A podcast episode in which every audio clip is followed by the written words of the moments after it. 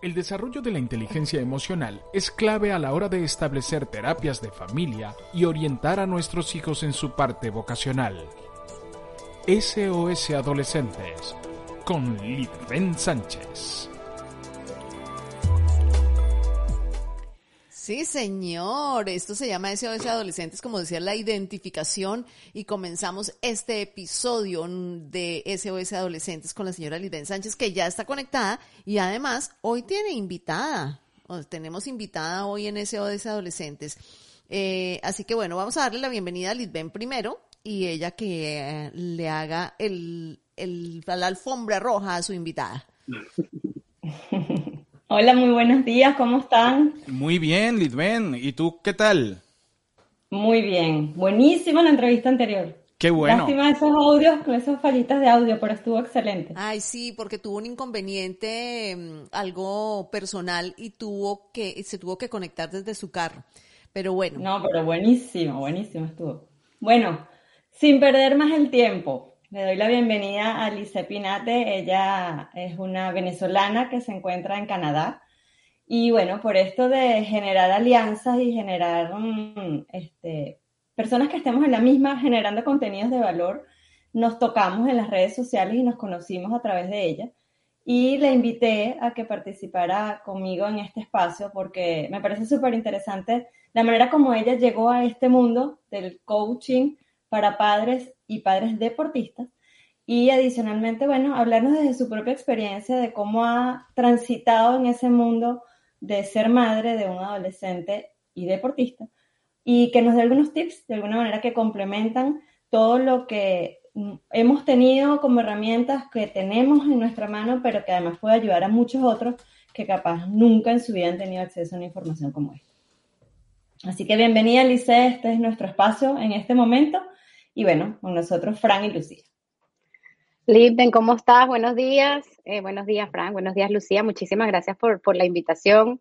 Eh, estoy muy emocionada eh, de, esta, de esta conversación que espero que sea de valor y que pues nos deje algo a todos los padres que, que tenemos hijos que practican algún tipo de deporte. No solamente tiene que estar direccionado hacia el deporte, eso es a lo que yo me enfoco porque de nuevo, es a través de mi experiencia, pero yo creo que todo esto se puede extrapolar a cualquier actividad que realice nuestro hijo o nuestra hija y es como acompañar ese, ese andar de nuestros hijos en lo que sea que, que, ellos están realizando en este momento. Así es, pero bueno, de alguna manera para, para que la audiencia conozca ese, ese transitar como el que hablamos y que efectivamente lo podemos extrapolar a cualquier aspecto de nuestra vida que no necesariamente es el deporte, puede ser el arte, la parte educativa, cualquier contexto. ¿Qué te llevó a ti a eso? ¿Qué, qué te hizo a ti hacer de lo que tú eras a, a, la Lice que es hoy y que está acompañando a otros padres? Mira, siempre eh, motivada por ser una mejor madre para mis hijos. Yo tengo dos hijos, este Rey que tiene 13 años, para 14, y Fabiana que tiene 9. Y justamente a través de Rey, que es jugador de fútbol competitivo, ¿okay? él juega desde los 4 años, ya va casi para 10 años jugando fútbol, eh, comencé a, darme cuenta, ¿verdad? De, las cositas o de los, esos llamados de atención que nosotros como padres, eh, esas señales que nos dan, eh, para nosotros poder de nuevo convertirnos y ser esos padres que nuestros hijos realmente necesitan. Eh, de nuevo, a través de mi experiencia, al principio, yo siempre comento que eh, para, yo, para tener una transformación o un cambio, lo primero que tiene que haber es una toma de conciencia. Si yo no me doy cuenta o yo no entiendo, yo no siento que hay algo que quizás no está resonando conmigo, pues yo no me voy a dar la tarea ni siquiera de averiguar qué es. Cuando todo está bien, cuando todo está bonito, cuando todo está en equilibrio, pues yo continúo mi vida y no hay nada que yo tenga que quizás ponerle el foco. Ahora, cuando empiezan esos, de nuevo, esas señales o esos detonadores, algo pasa, la mayoría de las veces en el externo, que nos hace ese llamado de atención, ahí es cuando yo empiezo, ok, déjame tomar conciencia de qué es lo que está sucediendo, qué es lo que no está resonando, eh, de nuevo, sobre todo en el acompañamiento que yo estoy haciendo a, mi, a mi hijo durante esta eh, experiencia deportiva y que tengo que cambiar. Entonces, de nuevo, a través de esa toma de conciencia y esa autoexploración, porque la mayoría de las veces, y me pasó a mí, yo quería buscar resolver en el afuera. Ok, déjame ver qué es lo que Rey necesita, déjame ver qué es lo que Fabiana necesita de mí, cómo acompañarlos. Pero lo primero que yo tengo que darme cuenta es qué es mío, qué me pertenece, cuáles son mis, mis patrones de conducta, cuáles son esas narrativas que yo estoy teniendo con respecto, por ejemplo, en este caso, a la actividad deportiva de mi hijo y a partir de ahí poder hacer esa separación. ¿Qué me pertenece a mí? ¿Qué es mío? ¿Qué es lo que yo me estoy dibujando? ¿Cuál es esa historia que yo me estoy haciendo? ¿Y qué realmente es de mi hijo? Lisa, ¿y qué pasa cuando eso es difícil, esa autorrevisión o esas llamadas de atención no les hago caso y simplemente las dejo pasar? Porque a veces no es tan fácil, porque como lo conversamos cuando hablamos de, de este tema y de que íbamos a traer a conversar esto juntas, hablan mucho de mis expectativas y sobre todo cuando son pequeños, yo, yo las, como quien dice, las volteo en mis hijos y, y simplemente creo que no tienen la capacidad aún de discriminar o de decidir, sino que simplemente van a cumplir con lo que yo le digo, porque el deporte es sano, porque el deporte tienes que hacerlo, porque es que si no te tengo en la casa, porque es que hay que buscarte una actividad X. ¿Qué pasa si esos, esos detonantes o esas alarmas no soy capaz de identificarlos? La mayoría de las veces va a existir esa eh, contractura en, la relación con nuestros hijos y nosotros tenemos que darnos cuenta de eso. Ahora ya es cuestión de, tener responsabilidad nosotros como adultos, de comprender, de, de, tomar nuestra posición y decir, ok, eh, de nuevo, ¿quién, ¿quién es el que debe tomar el primer paso para, para entender o para suavizar o para eh, definir qué es lo que está sucediendo? Por supuesto, hay padres y madres y personas que muy probablemente no decidan eh, darle esa mirada, pero si yo estoy eh, en busca de convertirme en esa madre que mi hijo o mi hija realmente necesita y que de nuevo va a depender de cada hijo, porque cada hijo en su esencia es un ser individual y va a necesitar de mí un acompañamiento diferente. Entonces, de nuevo, si yo no me doy cuenta o si yo no me quiero dar cuenta, si yo no quiero escuchar esos, esas señales, pues lo más seguro es que va a existir ahí un resquebrajamiento en la relación, muy probablemente el joven o la niña, el niño va a abandonar ese deporte y quizás la decisión no es propia de que no disfrute el deporte, sino que justamente, bueno, mira, sabes que para mi sanidad mental, para yo dejar de pelear con mi mamá y tener esa presión y ese empuje, esa exigencia, pues yo decido retirarme.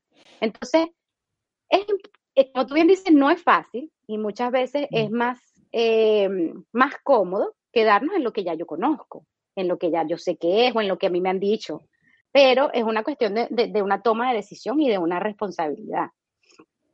¿Y qué pasa? Porque a mí me ha pasado, y, y, de hecho me pasó personalmente. Mis hijos han practicado dos deportes que yo no tenía ni idea nunca en mi vida. O sea, lo más cercano al karate, que fue el primer deporte que practicaron en este país, este, era Kung Fu Panda o Karate Kid. O sea, no tenía nada, no sabía nada de eso.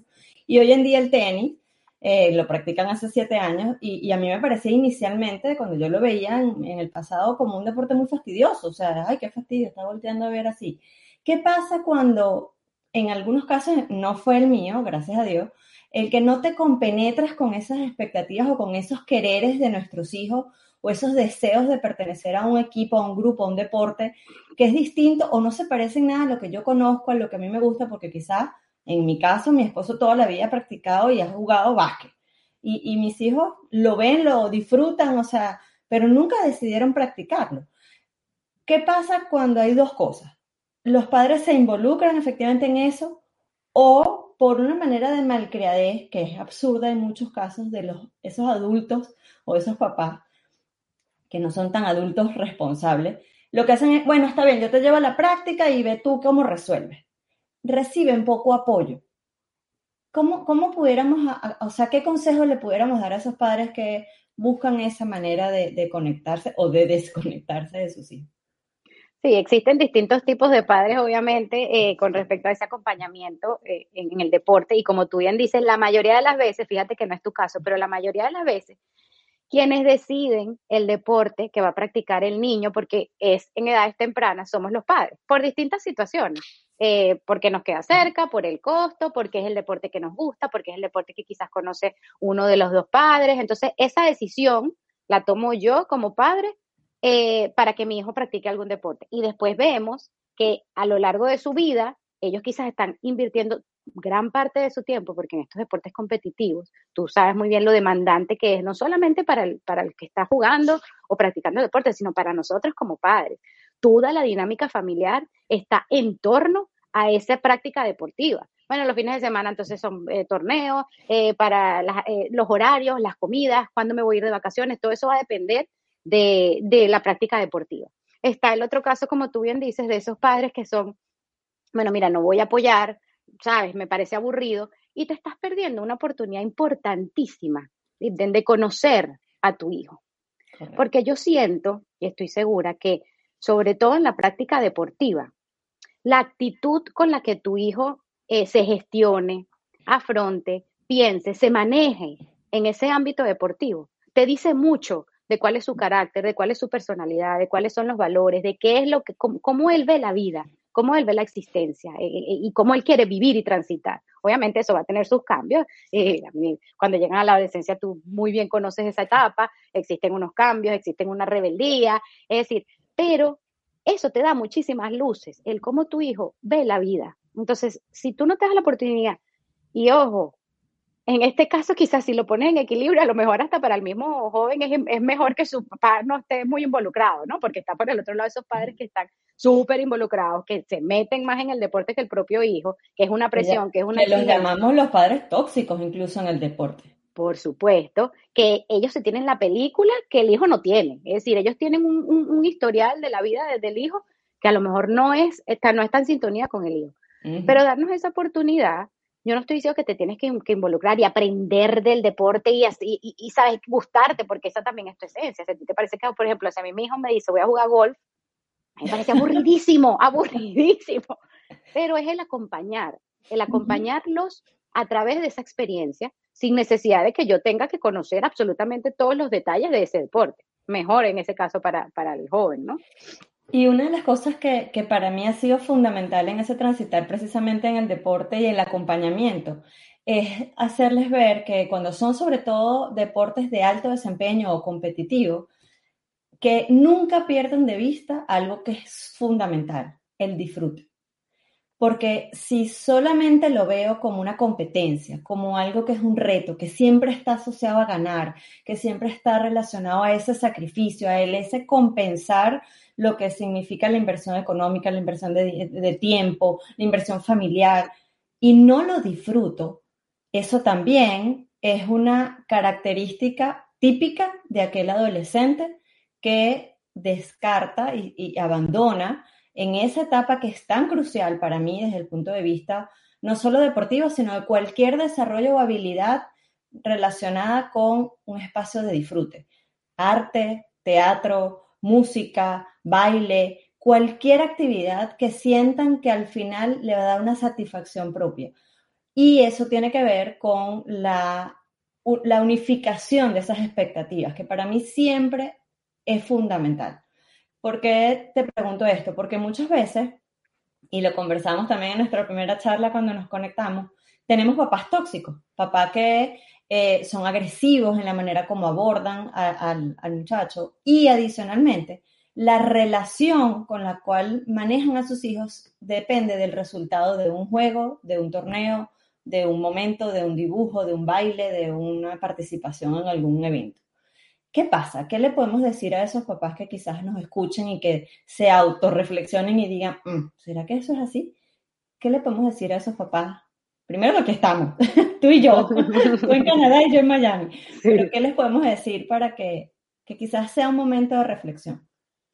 Y fíjate que eso es una de las principales eh, llamadas de atención, esas señales de las que estábamos hablando al principio, de realmente entender si mi hijo está disfrutando o no el deporte. Y hay muchas veces que eh, se malinterpretan, ¿ok? Porque entonces me dicen, bueno, Lice, pero imagínate, entonces yo estoy invirtiendo mi tiempo, dinero, el espacio, toda la dinámica familiar, y entonces yo tengo que dejarlo que el muchacho disfrute con ese relajo. No, disfrute no es igual a irresponsabilidad, no es igual a falta de compromiso, no es igual a ese relajo.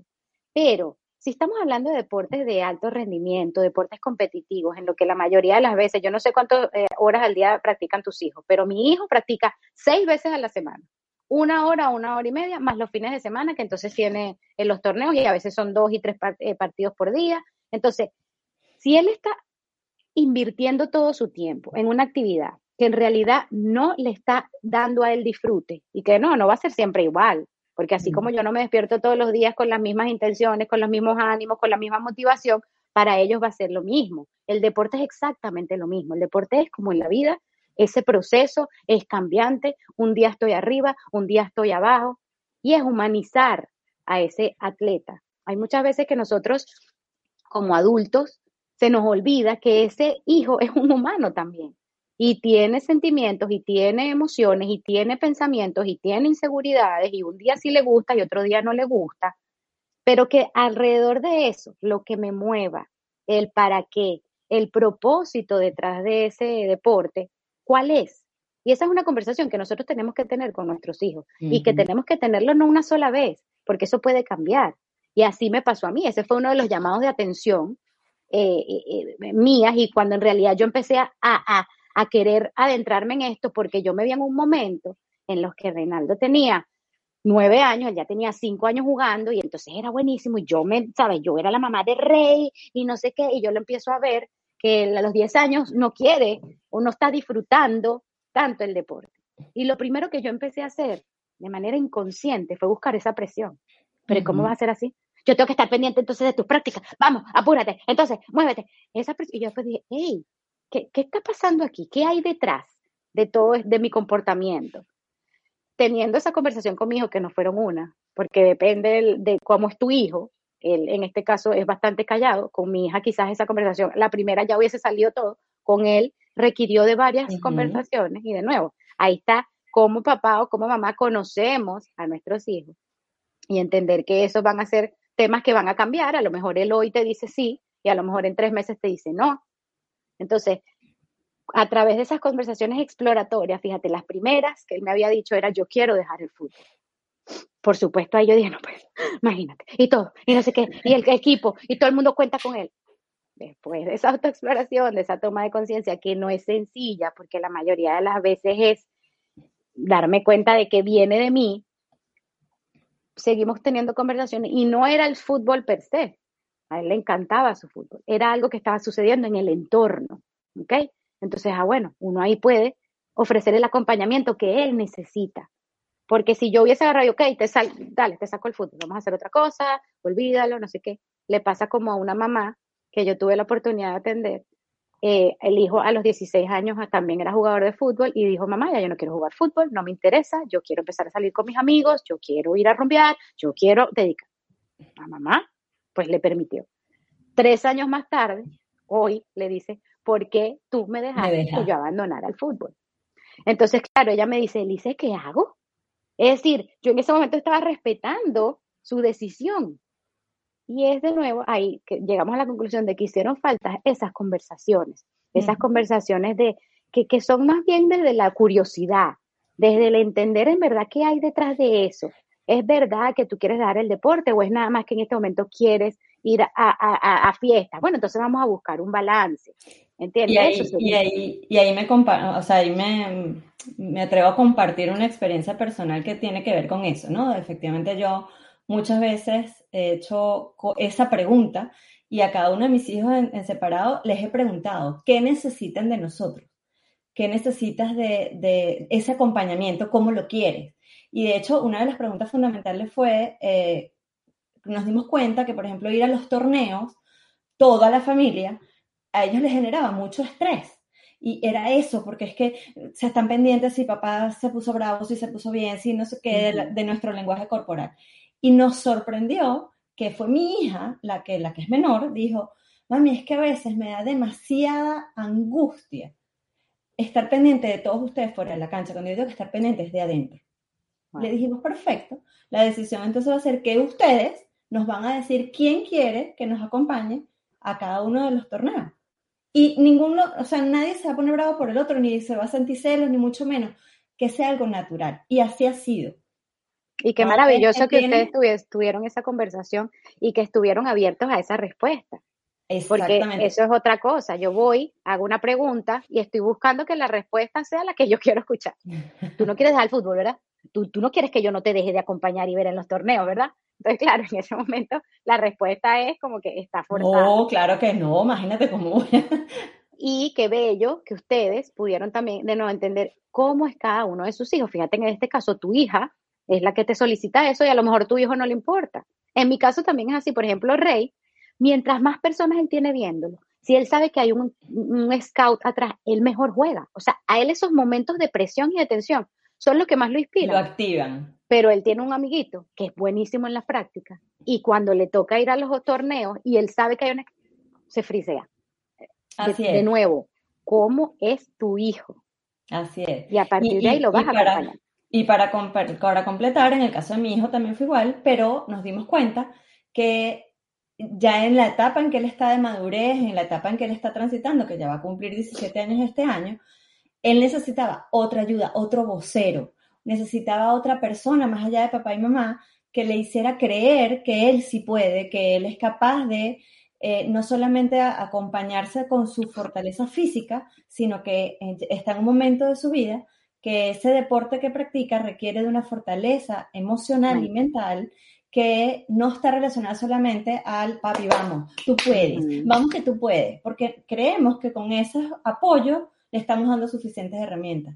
Y él no se lo estaba creyendo. Y ahí es donde nosotros decidimos buscar una ayuda profesional, más allá de la que mamá y papá puede darle, porque además aquí también quiero compartir con la audiencia, en este rol que tiene Licey, que tengo yo, no es fácil desligarnos particularmente en este ámbito del deporte o de cualquier cosa que nuestros hijos quieran hacer eh, relacionado a ese disfrute o a ese eh, distinto al ser rol propiamente de ser padre, nos es muy difícil desconectarnos de quiénes somos como seres Claro. humanos.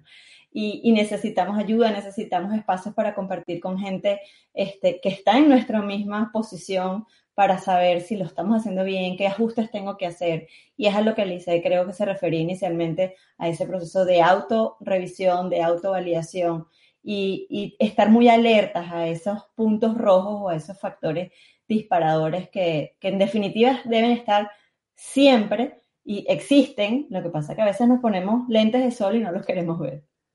Y tener esa humildad.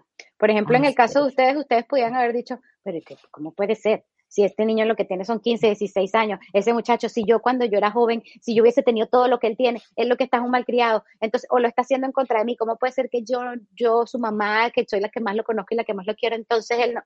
Eso no tiene nada que ver con nosotros. Y de nuevo, ahí viene ese llamado y esa toma de conciencia, entender que eso no tiene nada que ver conmigo. Es decir, él no lo está haciendo contra mamá o contra papá. Él está pasando, de nuevo, sobre todo en la adolescencia, por todos estos cambios. Estas, eh, eh, estoy buscando mi identidad, quién soy, aparte de lo que por eh, tantos años yo era lo que mi mamá y mi papá me decía, lo que ellos decían era lo que yo hacía, y de repente ahora me consigo con que yo no quiero ser eso. Y a lo mejor muchas veces lo hacen simplemente para llevar la contraria, pero esa no es la razón. Entonces, tener esa humildad de decir, hey, yo en este momento no lo puedo ayudar, porque independientemente que yo sea coach, que yo tenga todas estas herramientas, yo soy mamá. Así y es. eso no es subjetivo, no es objetivo para nada. Y a lo mejor el hijo no se siente en comodidad con, con hacer eso. Entonces, existen estos profesionales, psicólogos deportivos, coach deportivos, terapeutas, cualquier ayuda externa para que tu hijo, de nuevo, se consiga y se encuentre, ok, qué es lo que necesito, cuál es este apoyo, cuáles son esos pensamientos que quizás detonan en mí estas inseguridades. Y maravilloso que ustedes hayan tenido, ¿no? Esa humildad de reconocer y decir, hey, aquí está, te ofrezco esta ayuda. Y aquí quiero, para ir cerrando, nos quedan unos cinco minuticos, este, ¿cuáles pudieran ser, Lice, desde tu punto de vista y tu experiencia en este ámbito y ya conociendo y estando manejándote con, con coaches relacionados a padres, cuáles pudieran ser esos valores que nosotros deberíamos inculcarle a nuestros hijos desde primero nuestro modelaje en relación al deporte, en relación a, a, esas actividades de diversión que ellos quisieran practicar en su vida? ¿cuáles debieran ser esos valores? Yo tengo uno, que es para mí la base fundamental, pero desde tu experiencia, ¿cuál, ¿cuáles pudieran ser eso, esos valores? Sí, bueno, en primer lugar, a mí, el llamado siempre, porque me pasó mucho a mí, era que como me, me, me autoflagelaba, me autocastigaba, no puede ser, traumaticé a mi hijo de por vida, soy una mala madre, no. Es primero reconocer, validar, hacer esa, esa eh, autoexploración, pero de una manera curiosa, ¿ok? No de una manera de crítica y, de, de, juicio, sino de explorar qué hay ahí. Después de que ya yo entiendo qué es mío y qué es de él, entonces tener esas conversaciones que fomenten el, e, ese cuestionamiento, eh, que fomenten que ellos mismos se apropien de sus propias emociones y sentimientos. Obviamente lo que tú dices a través del ejemplo. Yo tuve un en vivo con un coach eh, también que es eh, entrenador para niños de alto rendimiento, jóvenes de alto rendimiento dominicana, y él dice, si tú quieres que tu hijo sea un deportista de alto rendimiento, tú te tienes que convertir en un padre de alto rendimiento. Entonces, a través de ese ejemplo, y no nada más de lo que digo, sino de mis acciones, ¿ok? Ese fomentar más bien la inspiración en, lugar de la comparación, esas críticas que nosotros hacemos, esos ataques que le hacemos a los coaches, a los referees, al equipo, a la, todo eso lo va absorbiendo el hijo y de esa manera él va a responder. O como tú bien decías, él va a decir, hey, yo no estoy pendiente de mi juego, yo estoy pendiente de cuál va a ser la reacción de mamá o de papá, porque nuestra relación está directamente eh, eh, condicionada por cómo sea mi desempeño. Entonces, ¿qué sí hacer? Y de nuevo, la, idea no es regañar, no es entender, ok, mira, yo he hecho hasta hoy lo que he hecho con lo que conocía, amando a mi hijo, porque todos aquí amamos a nuestros hijos, ahora qué sí puedo hacer. Y es tener sobre todo esas conversaciones. Y otra cosa importantísima es esto que yo le voy a decir a mi hijo, este comentario que yo le voy a, dar a mi hijo, no es que es bueno o es malo, es útil. ¿Tiene algún tipo de utilidad lo que yo le voy a decir en este momento? Porque muchas veces en nuestra frustración, en nuestra expectativa, ellos salen de un juego, ellos salen de, ellos están frustrados, ellos ya saben que lo hicieron mal, ellos no quieren perder, ellos ya tienen la no entran a perder, exacto. Ellos tienen la presión de ellos mismos, tienen la presión de su entrenador, de sus compañeros, del contrincante, del entorno. Entonces, que yo venga como mamá y encima con ese dedo acusador, él ya lo sabe. Entonces, es útil, es útil el momento. Entonces, vamos a tener ese, ese discernimiento. Los valores del deporte, esa responsabilidad, que era lo que yo estaba diciendo, el disfrute no quiere decir ese relajo, no, si ya tú tienes un compromiso, pues de nuevo, todo esto que yo estoy inculcando en el deporte es la manera en cómo ellos van a afrontar las situaciones de la vida, independientemente de que continúen en el deporte o no, independiente de que lo hagan una carrera profesional o no, eso va más allá. Pero todos esos valores, la responsabilidad, la empatía, el compañerismo, la resiliencia, la comunicación, la sinceridad, humildad, todo esto son espacios que nosotros como padres tenemos que ir fomentando. Para mí, para mí, y te lo iba a decir, para mí es fundamental en el deporte además que practican mis hijos, que es individual, la humildad. La humildad creo que es un valor que para mí es fundamental en cualquier deporte, seas equipo o seas, porque tú tienes que reconocer que tu esfuerzo vale la pena, pero también el esfuerzo del otro vale la pena. Eh, que cuando tú logras algo no lo logras solo en función a ti, tú lo logras en un conglomerado de esfuerzos, de sacrificios, de beneficios que le vas a traer tanto para ti como para los demás. Pero esa humildad tiene que ver con el no ser el número uno y, y por eso entonces pretender que los demás son inferiores. Tiene que ver con el saber que hoy es el número uno, pero mañana puede ser el número 100 porque las circunstancias pueden cambiar. Entonces, el saber que tú estás ahí porque te apasiona, porque te gusta y te da satisfacción, no por el número que ocupas en un ranking, en un equipo, eh, o porque eres el capitán o porque eres hoy el más destacado. Tiene que ver con eso, con esencia, eh, manejar esa humildad y el reconocer que esto, o sea, quién eres es el conjunto de muchas cosas, no solamente de, de ti como persona, como individuo, como deportista o como artista. Y saber que yo di lo mejor de mí, porque era lo que tú estabas diciendo. Si yo empiezo a decir, ah, mira, eh, aquí el único que va a tener éxito va a ser el número uno, entonces yo le estoy quitando primero todo mi esfuerzo y toda mi, mi, dedicación, y a lo mejor, bueno, a lo mejor el otro se preparó más, o a lo mejor las condiciones se dieron para que entonces el otro ganara, eso no te está quitando, restando eh, tu capacidad de, desempeñarte en el deporte. Yo di lo mejor de mí y a través de esa humildad, de ese reconocimiento, es que entonces yo voy a poder llevar esos eh, triunfos y esos fracasos de nuevo, que de nuevo, que es el triunfo, que es el éxito, que es el fracaso, comenzar a definir qué hay detrás de eso para entonces realmente, porque estamos en una sociedad que nada más ve el resultado. Ah, ok, el resultado que es el ganador, entonces los demás no funcionan, ¿no? Porque hay mucho. el proceso no, no funciona. De ese resultado o no vale. Claro que sí, vale muchísimo más. Muchísimo. Así es. Entonces nosotros como padres acompañar eso y ser nosotros los que los que damos esa información, porque los padres no les van a dar esa información, el entrenador va a buscar un resultado. Nosotros como padres fomentar esa esencia, fomentar ese ser, entender que yo amo a mi hijo por lo que es, no por lo que él hace, no por el desempeño que él tiene en ese deporte. Así es, así es. Fran, ni hablaste. Atento, atento a todo lo que estaban diciendo ustedes, a todo lo que estaba diciendo Lisette, de, de esa conversación tan fascinante que tenían ahí. De verdad no me, no, no me perdí un solo detalle de eso y estaba también leyendo los, el, el, chat de la tribu de BDM Radio.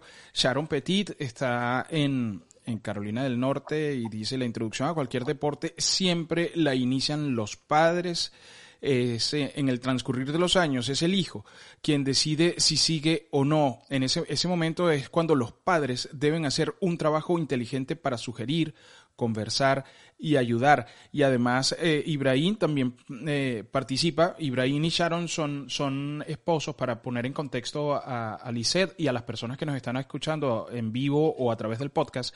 Eh, son esposos y ellos tienen un hijo que es deportista, que hace, que hace taekwondo. taekwondo. Eh, entonces, em, por supuesto, están hiperconectados con la conversación que ustedes tienen porque, eh, bueno, porque, porque es de su interés absoluto, ¿no?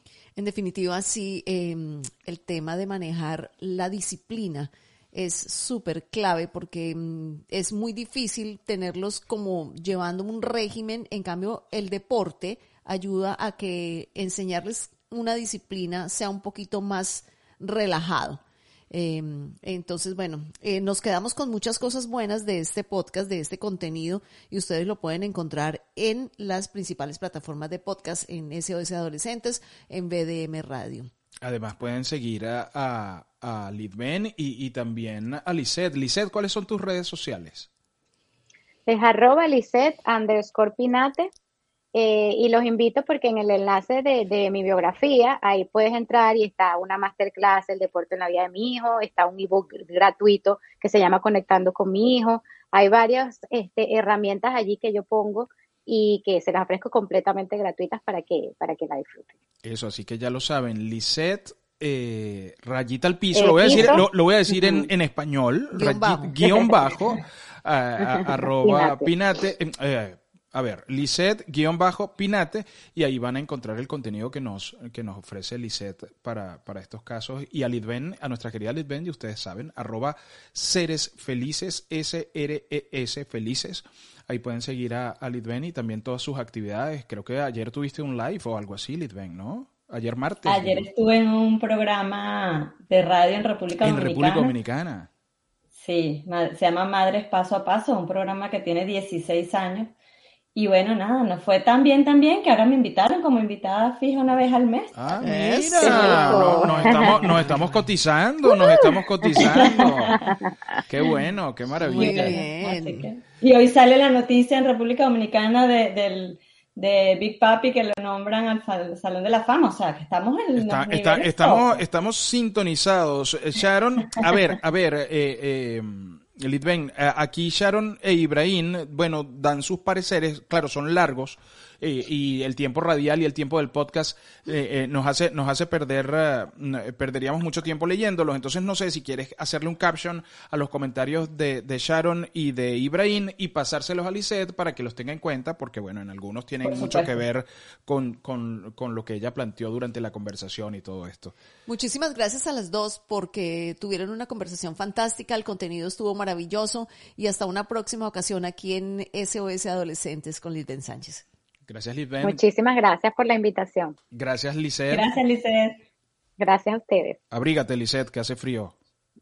Sí, horrible. horrible. El desarrollo de la inteligencia emocional es clave a la hora de establecer terapias de familia y orientar a nuestros hijos en su parte vocacional. SOS Adolescentes con Litven Sánchez.